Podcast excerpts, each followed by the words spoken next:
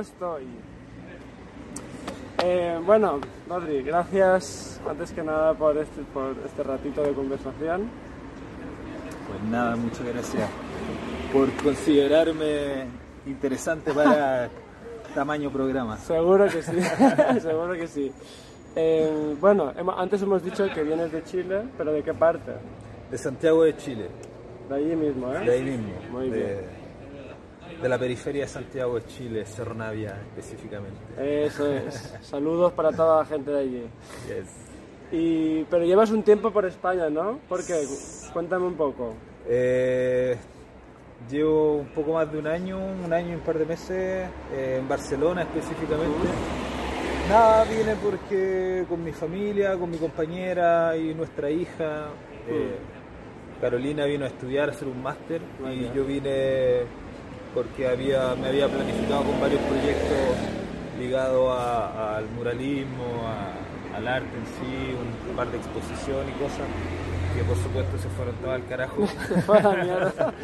Vale, vale, claro, sí, de repente, Así, pum. claro, de repente todo abajo y... Pero nada, lo cierto es que igual estamos acá, co- hemos conocido, disfrutado, compartido y pintado.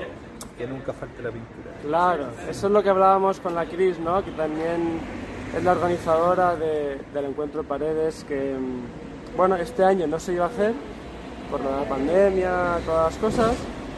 Pero bueno, la insistencia de los artistas que nos escribían, que, que querían pintar, como Rodri, ¿no? Que, que tenían muchas ganas, claro, también estar encerrados tanto tiempo, queríamos meterle un poco de color a esta época un poco gris.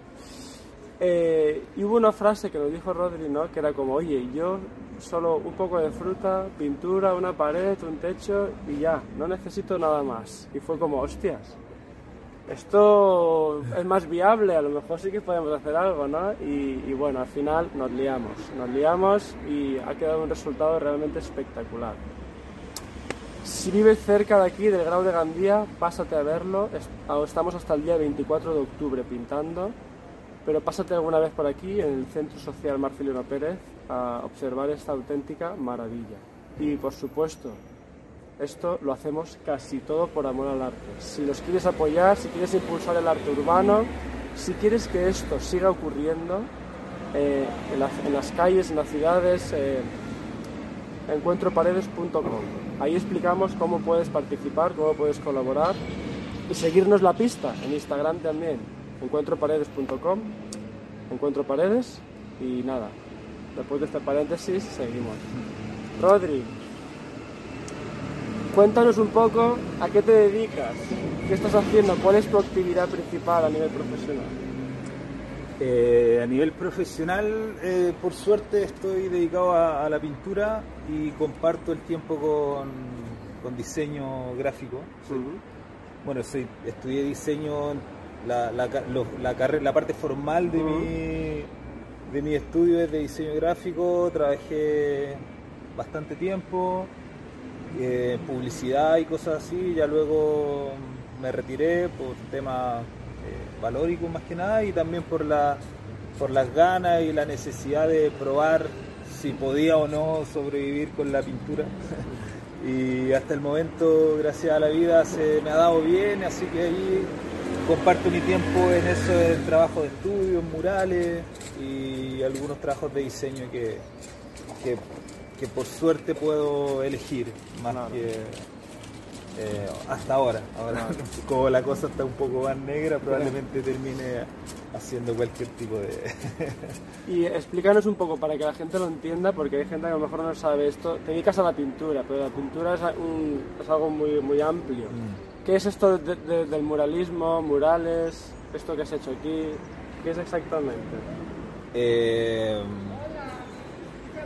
bueno, todo parte desde la eh, desde el, simple hecho de, pintar en la calle, para, para mí en mi caso personal, de salir a pintar a la calle sin, mayores pretensiones, sin eh, con una inquietud técnica, por así decirlo, de, de- de- de, no sé, de ver tu, el trabajo o el cuadro que hacía en el estudio, quizás verlo un poco más grande, te llama la atención los formatos también.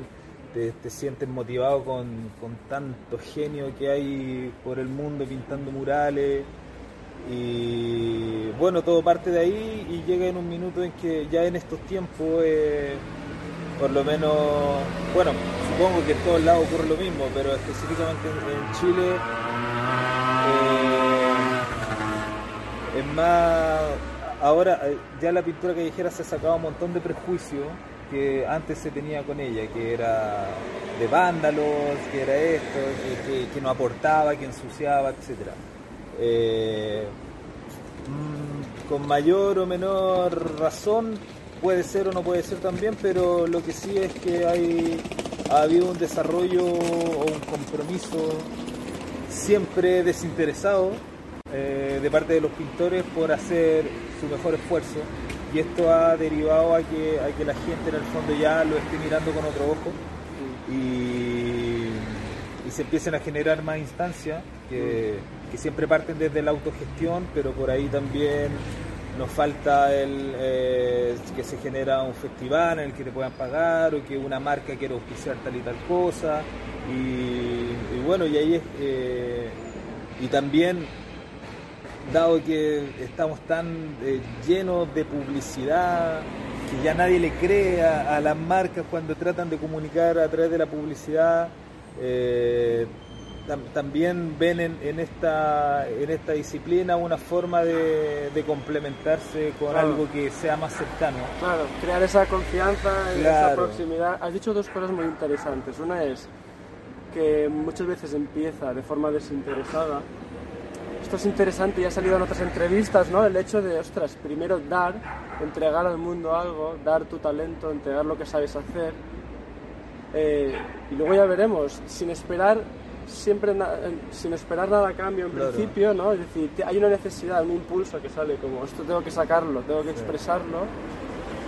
Ya, ya encontrarán, ¿no? Pues cada uno encuentra sus vías, en tu caso es la pintura, es el muralismo, es la calle, y luego a partir de ahí empiezan a salir ya otro, tipo de compromisos ¿no? y, ese intercambio económico que también es importante para hacer esto sostenible ¿no? y, es una forma de valorarlo. Y luego has dicho otra cosa que es lo de que las marcas ¿no? también están viendo, bueno, claro, como este programa se llama Mil Maneras, pues también están viendo mil maneras ¿no? de seguir creando esa conexión. ¿Por qué crees que es importante esa conexión, esa proximidad humana? Eh, Digo, en las marcas, en los proyectos, en, lo que hacemos en la vida, ¿no? Claro. Eh, porque es como todo, cualquier cosa que salga de,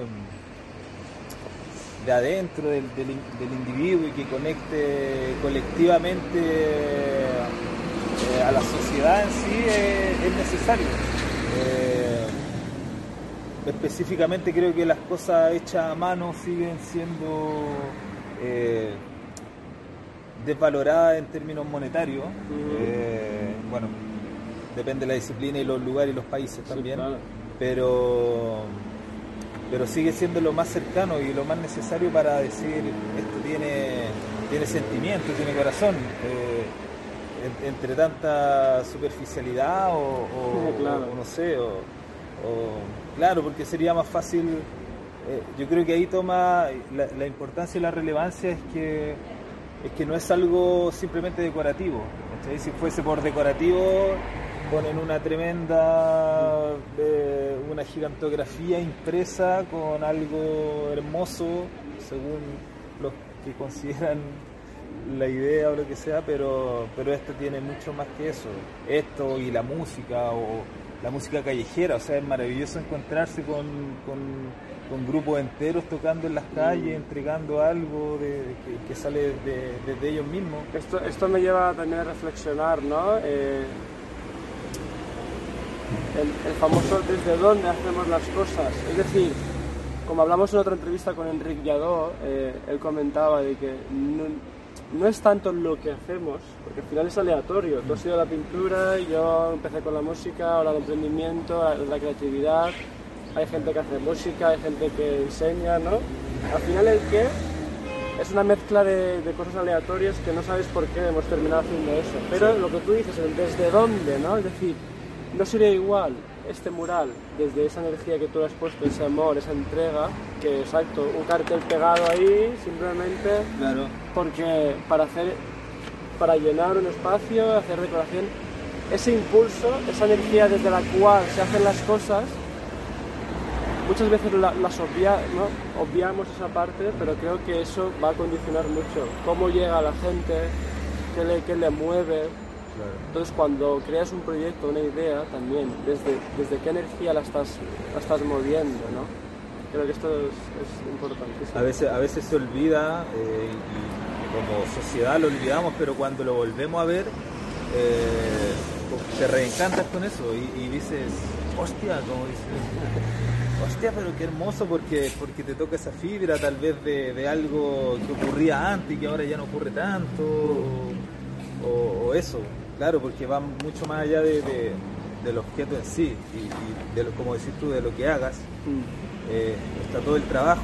También tiene una parte muy interesante para la gente ver el proceso, que es lo que más de las cosas que siempre comenta la gente es como te vi al primer día un par de rayas que no entendía nada y ahora veo esto terminado y a pesar de que lo veían, eh, muchas veces no entienden cómo lo hice o cómo lo hacemos, pero, pero eso es lo que más les, les llama la atención.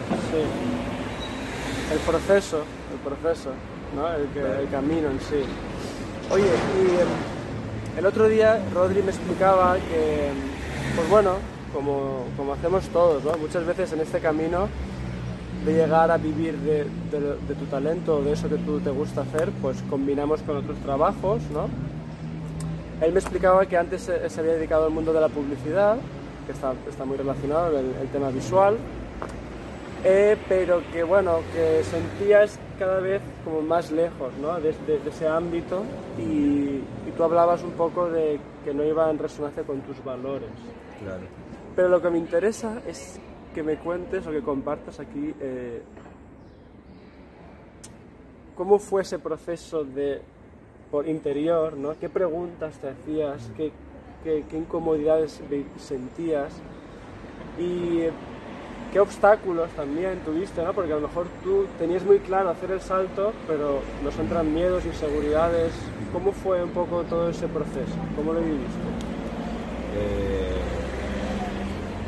fue justamente un, salto que sabía que tenía que dar, pero que claro, lo va aplazando por, por, las, los miedos o, a veces por, por la seguridad que, que tienes. Justo dio eh, en la época, eh, a ver, trabajaba en publicidad, todo bien, la comodidad, era una- un, un trabajo súper entretenido además porque, porque trabaja harto con la, con la creación, en el fondo con la creatividad. con la- Total. ya luego empezaron mis cuestionamientos, como te contaba, del decir, chuta, si, si tengo un talento como me lo dicen, eh, ¿por qué estoy utilizando, lo estoy utilizando para esto? Bueno, y todo partiendo de que mi intención siempre fue haber estudiado arte y no estudié arte porque eh, dado mi situación socioeconómica, el arte era, en Chile por lo menos, es, es- es más elitista. El arte, el arte te refieres a, a nivel académico. Claro, a nivel académico, entrar a la universidad a estudiar arte. Entonces dije, bueno, ¿qué puedo estudiar que esté Ah. relativamente relacionado y que me permita seguir haciendo monos, dibujos y que me asegure un trabajo? Y ahí me metí a los diseños y todo. Bueno, y, y fue muy divertido, como te digo, interesante, la realización de comerciales, grabación, estudios de fotos, aprendí mucha teoría también, creo que me entregó harto un montón de... eh, como sentido estético, por así decirlo, que, luego eh, naturalmente lo, lo he ido aplicando a mi, a mi trabajo. Y específicamente cuando tuve que salir era cuando ya veía que el camino estaba súper bien y que en el fondo tenía incluso una, una buena proyección siguiendo en publicidad. Era como, ya conversando con, con mi cercano, con jefe, era como ya tú tenías 29 años en ese entonces, 28, 29, y era como ya tú ya estás, te deberías ir perfilando para hacer algo más, o, o head of art, o director creativo, Vale. qué sé yo. Ir subiendo escalones. Claro, que ir subiendo escalones. Y dije, chuta, era como, "Ah, ¿qué hago aquí? O, o- o- o sigo por esta escalera o me tiro por el puente abajo y arranco? Y, y porque ya tenía eso. Y bueno, se dio con, con que justo nació mi hija, que también llegó a cambiarme la perspectiva de todo, de, de la vida, del mundo, de, de, todo. Mi padre se fue, se falleció. Entonces ahí hubo todo un, un revuelo en mí que dije, dale, ahora es el momento, tengo que hacerlo Ah. ahora sí o sí, o si no eh, se puede, no sé, fue como todo es tan frágil y, y todo vale, o sea, básicamente el trabajo, la seguridad o lo que sea vale tan poco en realidad que, que dije, bueno, si siempre he querido pintar y dedicarme a eso, tengo que hacerlo. Lo hacía, pero los fines de semana, cuando te quedaba tiempo libre y cosas así. Claro. Sí, como un hobby aparte. Claro, como un y- hobby, pero siempre, siempre tenía la, esa espina del decir, chuta, ¿qué hubiese pasado si hubiese estudiado arte y si me hubiesen tratado de meter en ese mundillo? Entonces el pintar en la calle y todo esto de- del, del graffiti, mural o como lo quieran llamar, me, me vino a dar esta segunda oportunidad de, del decir, dale, ahora, ahora puede ser, de esta forma, distinta Ya, a lo otro. Es loco, es loco, tío, porque mm, a veces tenemos la idea, eh, eh, en la cabeza la idea de que necesitamos oportunidades para hacer lo que queremos y tal. Claro. Pero tú, en cambio, lo que menos tenías eran oportunidades, tenías problemas, porque, Claro. porque no pudiste acceder a, es- a- a esos estudios, eh, luego te iba todo bien y... Pero eso se convirtió en un problema porque, Claro. hostia, no, no querías que te fuera más bien en eso Sí.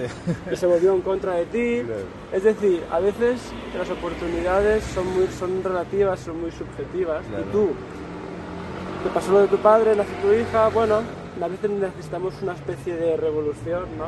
Sí. Para tomar esa, ese- esa determinación, ¿no? Ese cambio. Es curioso, ¿no? Sí, eh, claro, como dices tú, a veces la- las oportunidades vienen disfrazadas de cualquier otra cosa menos de oportunidades. Claro. y ahí es cuando, y, y las cosas malas también, ent- o sea, oportunidades buenas y malas, lo que sea. Ahí es cuando hay que andar eh, con las antenas paradas, como se dice, y, y- y confiar mucho en confiar en nosotros mismos, en lo de adentro. Si finalmente Claro. eh, cuando estamos llenos de dudas podemos preguntar o pedir consejo a, a 20 amigos, a 10, a quien sea, pero tú sabes que la respuesta la tienes tú en tu guata, entonces también eh, también empecé como a, eso, a, guiarme por la intuición, como que me puse un poco más espiritual, por así decirlo, y, empecé a darme cuenta de que la cosa era más fácil y fluida y que, y que era cosa de avanzar y va a llegar a algún lado igual. ¿cachai? Es como... Chapó. Y oye, claro, ese cambio tan radical, ¿no? De, de- de dejar, digamos, un camino asegurado, tal, a pasar a este, a esta modo de, a este modo de vida. ¿Cómo, ¿Cómo reaccionó tu entorno? ¿Se entendió bien? ¿Fue difícil? ¿Te apoyaron? Eh, se entendió bien. Eh, En ese entonces el, el máximo compromiso lo tenía con Carolina, con mi compañera, porque eh, eh, éramos padres, íbamos a ser padres. Eh, y era como, o sea, ella me apoyó, sabía que era lo que yo quería hacer y me dijo, dale, o sea, si tú, si tú confías, si te sientes capaz, y en todo caso yo siempre le dije, a ver, voy a probar un tiempo, obviamente si, si me iba mal y no sé, y mi hija no tenía pañales o le faltaba algo, iba a volver a buscar trabajo en publicidad, pero entonces tenía también esa tranquilidad que en el fondo po- podría, era lo último que quería hacer en la vida, pero podría haber echado mano a mis contactos y cosas. Pero, pero no, básicamente fue de apoyo 100%. Qué guay. Ella tenía trabajo en ese momento. Ella tenía también. trabajo, sí, tenía Vale. trabajo. O sea que, digamos, la paternidad no la utilizaste como una excusa para no hacer lo que tú sentías por dentro. Claro. Sino que al contrario, para ti fue el motor de decir, yo, a- ¿no? De, de- digo yo, ahora tú me lo confirmas, de ser un ejemplo para tu hija. Y yo, ¿qué, qué quiero ser? ¿Un ejemplo de autenticidad o un ejemplo de una vida que no me Claro. llena, no? Sí. Eso a veces es un motor de Sí, cambio. así es. Sí, es un bueno. motor de cambio también. eh, bueno, eso, como te digo, importantísimo el apoyo que, que me brindó Carolina, porque de no haber sido, eh, de no haber tenido ese apoyo, quizás lo habría hecho igual, ¿no? Pero habría sido todo más complejo. Y por otra parte también, como en toda esta época falleció mi padre y todo, él, él también me, me aconsejó siempre de las cosas que él no quería que yo hiciera, como los errores que cometió él. Y uno de sus e- errores, que, que a él le pesaba bastante, pero yo le decía, no te puedes sentir mal por eso, era que él no disfrutó de mi infancia porque él estaba preocupado trabajando, trabajando desde a las 5 de la mañana, volvía a las 12 de la noche, para que no nos faltara nada a mí y a mi hermano. Y en el fondo no nos disfrutó cuando chico, entonces yo cuando dije, ya voy a ser padre, que no quiero estar de lunes a viernes todo el día en la oficina, mientras mi hija la cuidan en una sala cuna, mientras está creciendo y yo trabajando para, mm. para comprarle, no sé, mm. zapatilla o lo que sea. Yo sabía que nunca iba a faltar eso. Entonces dije, tengo que, tengo que seguir los consejos de mi padre y disfrutar a mi hija. Y, esa, este cambio de, rutina o laboral me daba esa, esa libertad. Y, y estoy y creo que de, de, las cosas de las cosas más hermosas que me ha dado la pintura es eso, el vivir eh, toda la infancia de mi hija y, saber que ella tiene el recuerdo de que, de que yo la voy a dejar al colegio, la voy a buscar y ella llega y se mete al taller conmigo y pinta y esto y lo otro. Entonces, sí. Qué bueno, oye. ¿Siempre sabiste que lo tuyo era la pintura o qué? ¿O fuiste descubriéndolo? Mm. Sí, creo que siempre creo que siempre lo supe. Estaba por ahí. Estaba, por ahí, sí, siempre estuvo presente. Eh, después se alejó un poco cuando con esto que te cuento que me, me metí a estudiar diseño, luego a trabajar, entonces ya todo se tornó más digital. y la pintura la anduve dejando un poco de lado, pero ya después la retomé y, nada, pues le seguí dando. Pero sí, siempre, siempre estuvo y, estoy feliz de poder, de, haber hecho caso a eso, porque también eh, conozco a mucha gente, yo creo que todos conocemos a personas que, para mí, yo digo, me gustaría tener larga vida y ojalá no sentir tantas frustraciones en mi vida como o arrepentimientos de no haber hecho algo, no haberme atrevido, creo que eso pesa demasiado. Entonces, entonces sí, suerte. Oye, vamos ahora a hablar un poco sobre ya más a nivel profesional, ¿no? Es decir, cómo, cómo traducimos este talento, esas habilidades en una profesión real. Es decir, que alguien nos, nos pague por ello. ¿no? Mm, ¿Cómo te lo planteas tú? ¿Tienes diversos diversificación de ingresos? Es decir, ¿no? ¿Te entra dinero por varias, por, varias formas diferentes? No sé, ¿cómo, lo piensas esto? Eh, lo pienso, a ver, he, he, tenido la suerte de que, como hablábamos delante, se, se han interesado harto en mi trabajo distintas eh, a ver, marcas. Sí, sí, eh, también hemos eh, trabajo con una productora de arte urbano en Chile que también ahí salen varios proyectos. he trabajado con el Metro Santiago y en el fondo lo que hago es simple, cobrar lo que tengo que cobrar a quien le tengo que cobrar.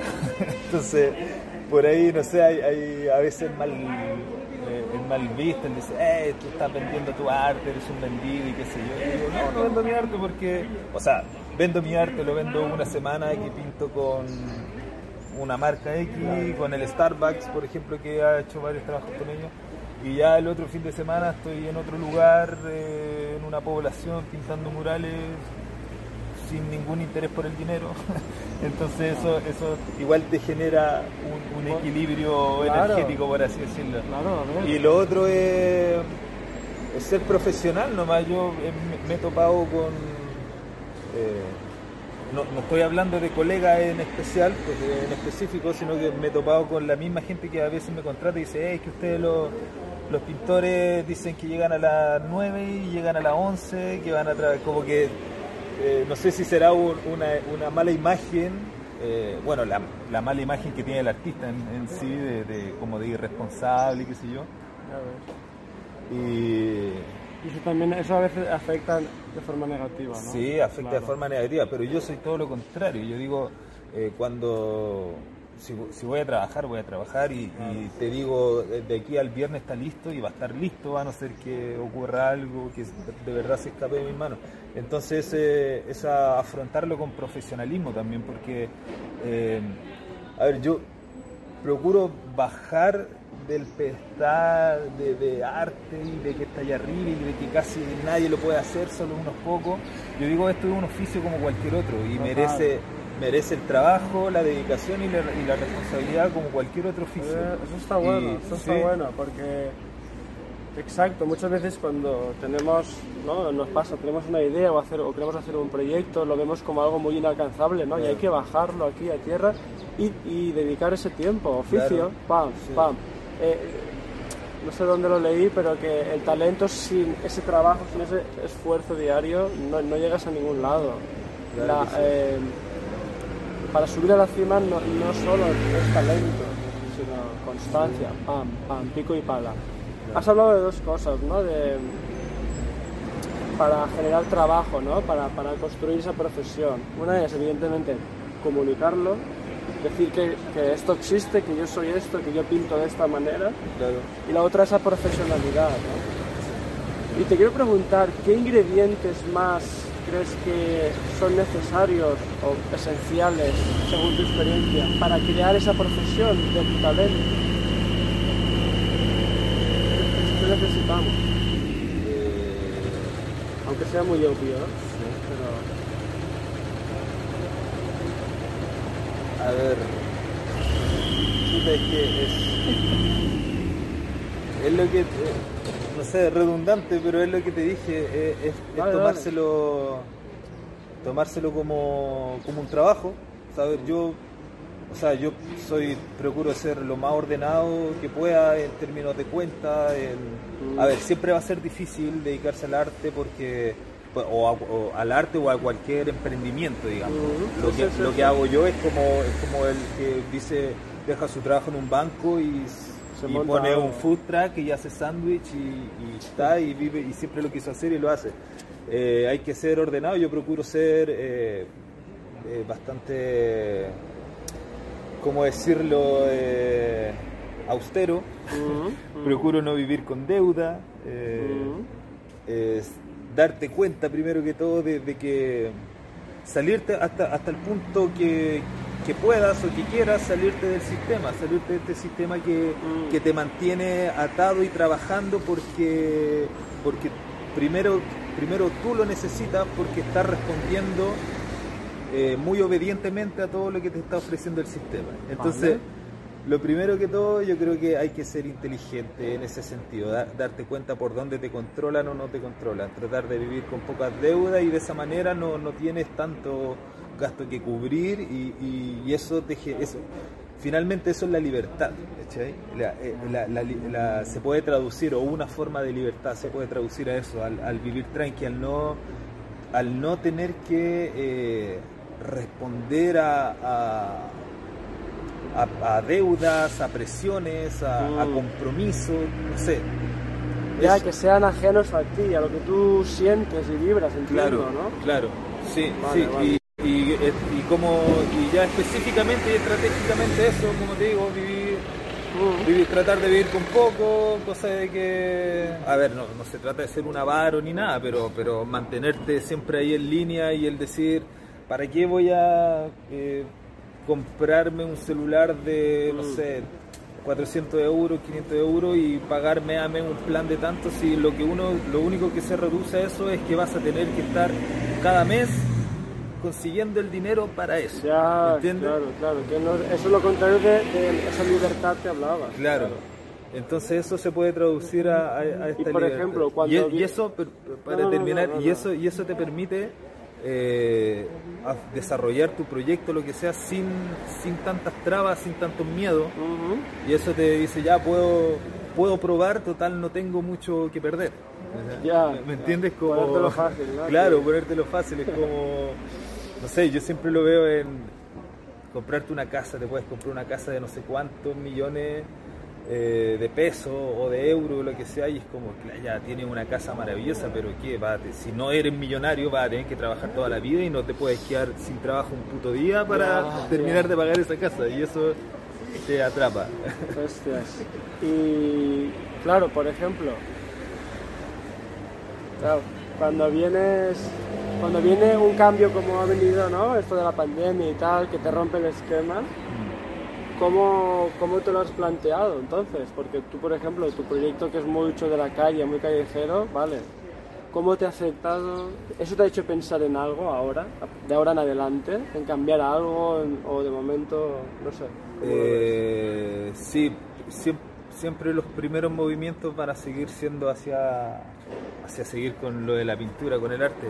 Creo que eh, podría tener una, una ventaja, por así decirlo, que, que finalmente la, la gente que consume arte, eh, cuadros específicamente, es gente que tiene recursos, entonces probablemente no se vean tan afectados.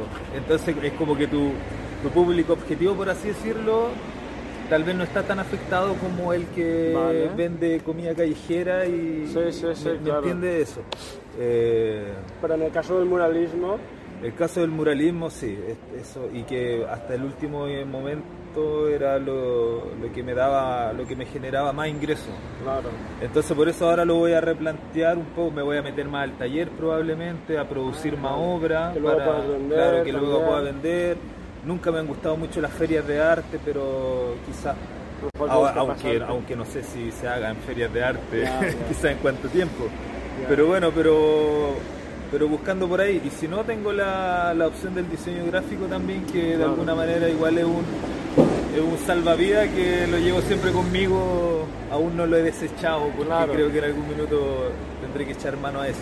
Digamos porque el diseño gráfico te permite trabajar en el mundo de internet, por Claro. ejemplo, online, ¿no? Claro, sí, y que finalmente es lo que nos va quedando hasta el momento. Por ejemplo, yo trabajaba harto con, con show, con banda, eh, con tocatas, conciertos, cosas así.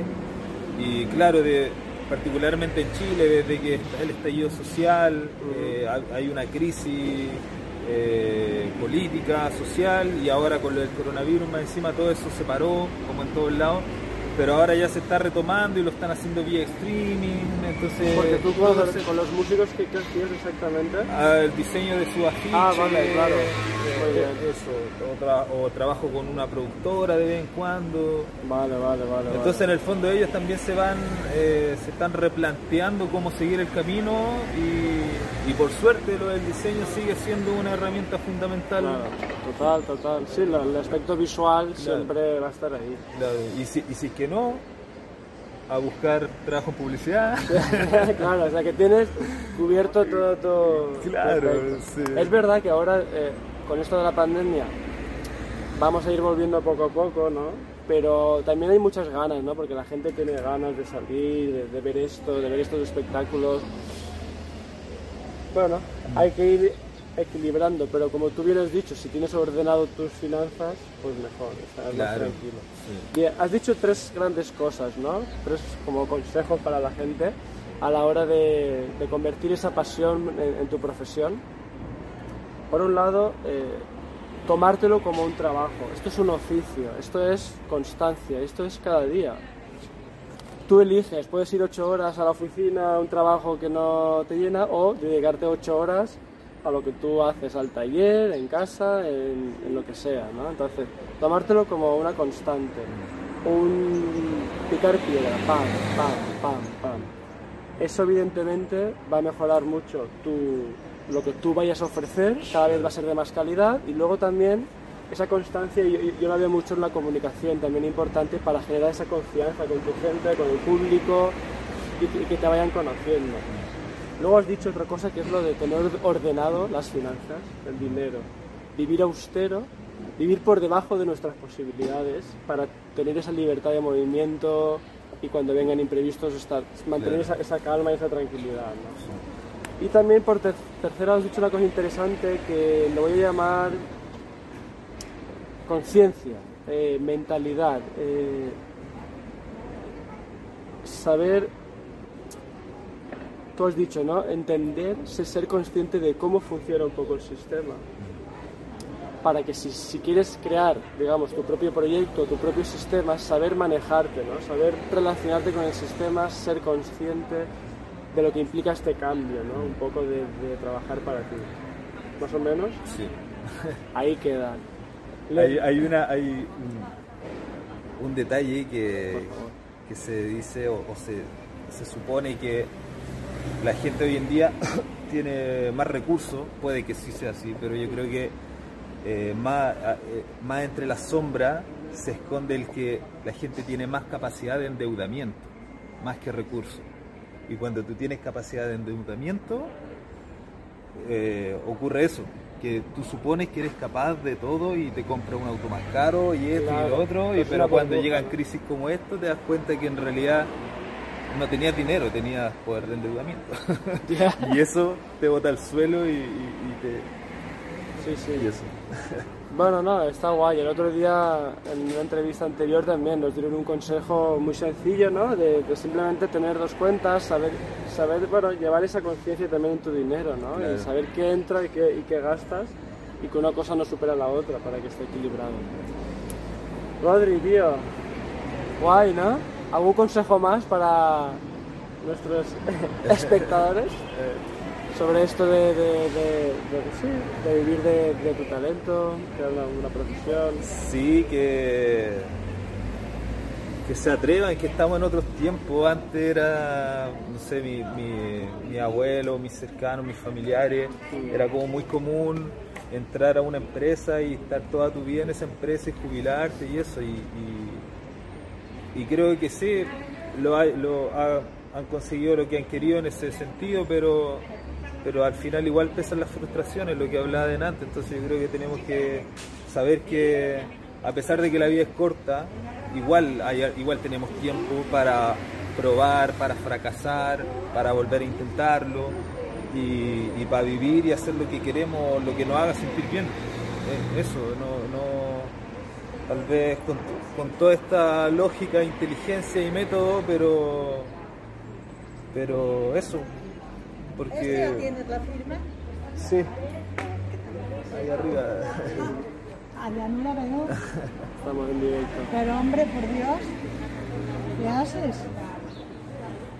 Vale. Eso. Olvidé lo que estaba diciendo. ya, ya. Lo tienes que poner Es lo que tiene estar en la calle, pasan cosas. ¿Estamos grabando? Ah, pues es igual, yo lo que digo es verdad, tienes que poner la firma ahí abajo, que se vea. Ah, vale. Ahora luego hablamos, porque estamos aquí en directo. Yo he salido antes en directo, a mí me importa tres pepinos. Ya, pero a mí no. Ah, vale. Rodri, tío. Sí. ¿Habéis escuchado? Eh, oye, gracias, man. Gracias, tío, Ya lo han escuchado. Sigue el boom boom, hacer lo que te gusta. ¿Qué es lo que te gusta? Una pregunta tan sencilla, pero a veces tan loca, ¿no? Y tan lejos. sigue, sigue por ahí. Eh, Rodri, un placer. ¿Dónde te puede encontrar la gente? Por internet. Cuéntanos tus coordenadas. Eh, rodrigoestoy.cl, la página web. Estoy de. Bueno, ya lo anotarás ahí. Sí, aquí. y el Instagram lo mismo, rodrigoestoy.cl en esas dos. Entren ahí, vean la obra de este cabronazo, de, este, de este artista increíble. Em, y nada, nos vemos. Como te he dicho al principio, encuentroparedes.com. Oye Rodri, una última cosa antes de colgar. Quiero que lances para el siguiente invitado, ¿vale? Porque para, e, para, para ti no, no recuerdo la pregunta, pero para el siguiente invitado quiero que le lances una pregunta. Cualquier pregunta, la que tú quieras. Es un juego que yo hago. Uno lanza a otro. ¿Qué preguntarías al siguiente? Sin saber quién es, claro. ¿Sientes que el sistema te tiene dominado? ¿Alguna más? Eh, ¿O tú dominas el sistema? Nos vemos, ¿vale? Nos vemos. Adiós. Ah, chao, chao. Hasta luego.